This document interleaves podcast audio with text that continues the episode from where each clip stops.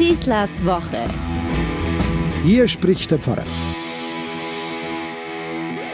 Eigentlich ist er ein aussichtsloser Fall, als er 1786 als viertes von sechs Kindern einer ärmlichen Bauernfamilie am Vorabend der Französischen Revolution geboren wurde.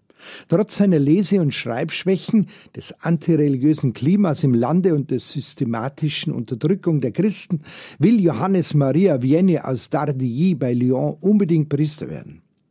Gerade diese hagere Gestalt, die sich mit dem Theologiestudium so ungeheuer schwer tut und zweimal das Schlussexamen vermasselt, aber aus Gnade wird er wegen seiner herausragenden Frömmigkeit 1815 dann doch endlich zum Priester geweiht. Leute wie er werden natürlich abgeschoben und versteckt. Für Höheres ist er nicht berufen. Die Amtskirche kennt da ihre eigenen Methoden und sich ohne Vorbehalte dem Schwachen zuzuwenden, das ist und bleibt eine ungeheure Herausforderung, der ein hierarchisches System nur sehr mühsam nachkommt. Vienne kommt also in ein gottverlassenes Dorf mit 250 Einwohnern, vier Kneipen und einer verwahrlosten Kirche nach Ars-sur-Formant.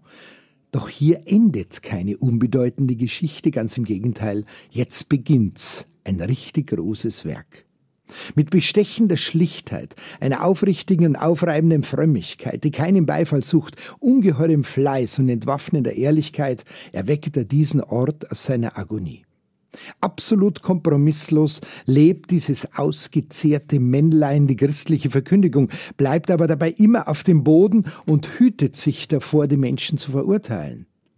Man ist das, was man vor Gott ist, nicht mehr und nicht weniger, ist einer seiner Leitsprüche. Er kämpft mit Depressionen, Zweifel und körperlichen Überlastungen, war alles andere als ein Superheld, aber er gibt nie auf. Die Menschen suchen ihn in Scharen auf. Er sammelt Spenden, gründet eine Mädchenschule und ein Waisenhaus und entledigt sich seines ganzen Besitzes. Er sagt, mein Geheimnis ist einfach, alles geben und nichts behalten. Der am 4. August verstorbene heilige Pfarrer von Ars, von dem ich hier rede, ist natürlich ein Kind seiner Zeit zeigt uns aber bis heute, wie jeder Mensch an seinem Ort ein wahrhaft gelehrter Zeuge sein kann oder wie er es ausdrückt, der Mensch hört lieber auf Zeugen als auf Gelehrte, wenn aber Gelehrte hört, dann nur deshalb, weil sie Zeugen sind. Auf einem Grabstein in Südtirol las ich einmal den Satz, ich bin dort angekommen, wo dein Ziel ist. Und habe begonnen nachzudenken. Was ist mein Ziel? Das frage ich mich seitdem durchaus öfters. Es ist aber keine bange Frage, es ist eher ein Ausdruck meiner Neugierde, wie vor einer unbekannten Urlaubsreise, vor der viele vielleicht jetzt in diesen Tagen stehen. Wir brechen auf, ja ganze Völkerwanderungen machen sich zurzeit auf den Weg, vor allem Corona bedingt mit dem Auto, aber es sind Völkerwanderungen mit Rückfahrkarte. Oft wird dann bei der Rückreise schon die nächste Fahrt geplant. Dabei sind die eben gemachten Urlaubseindrücke noch gar nicht richtig verarbeitet. Aber warum verreisen wir eigentlich, wenn wir doch wieder nur zurückkommen? Würde uns vielleicht der gestrenge Pfarrer von Ars fragen, eher der alles, was ich mache, so konsequent hinterfragt, als auch meine Urlaubsgewohnheiten. Richtigerweise antworte ich ihm, um die Gewohnheiten des Alltags für eine gewisse Zeit einmal hinter mich zu lassen, dem täglichen Kleinkram zu entfliehen und dem Stress ein Schnippchen zu schlagen. Auch wenn immer eine gewisse geheime Unruhe bleibt. Ich weiß ja, sie verlässt uns am Urlaubsort auch nicht und begleitet uns auch wieder nach Hause. Wir sind eben doch nur Gast auf Erden. Der Urlaub ist natürlich wichtig, denn Gewohnheiten stumpfen uns schnell ab und das Ausbrechen aus den eigenen Bequemlichkeiten kann uns durchaus empfindsamer, neugieriger machen für andere Menschen, denen wir begegnen dürfen.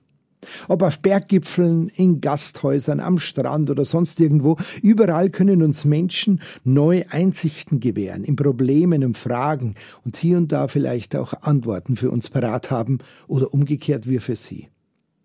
Aber wie wird die letzte Reise einmal für mich sein, die ich irgendwann einmal antreten werde? Und wohin wird sie mich führen? Johannes Maria Vianney lässt eben nicht so schnell locker. Es wird wohl sein wie bei unseren Urlaubserfahrungen. Nicht alles, was wir uns vorher erwarten, wird uns dann geschenkt. Und manchmal waren die Überraschungen viel schöner als unsere Planungen. Das lässt mich für die allerletzte Reise in meinem Leben sehr stark hoffen. Ich wünsche euch schöne Ferien. Euer Pfarrer Schießler. Schießlers Woche ist ein Podcast vom katholischen Medienhaus St. Michaelsbund, zu hören auch im Münchner Kirchenradio.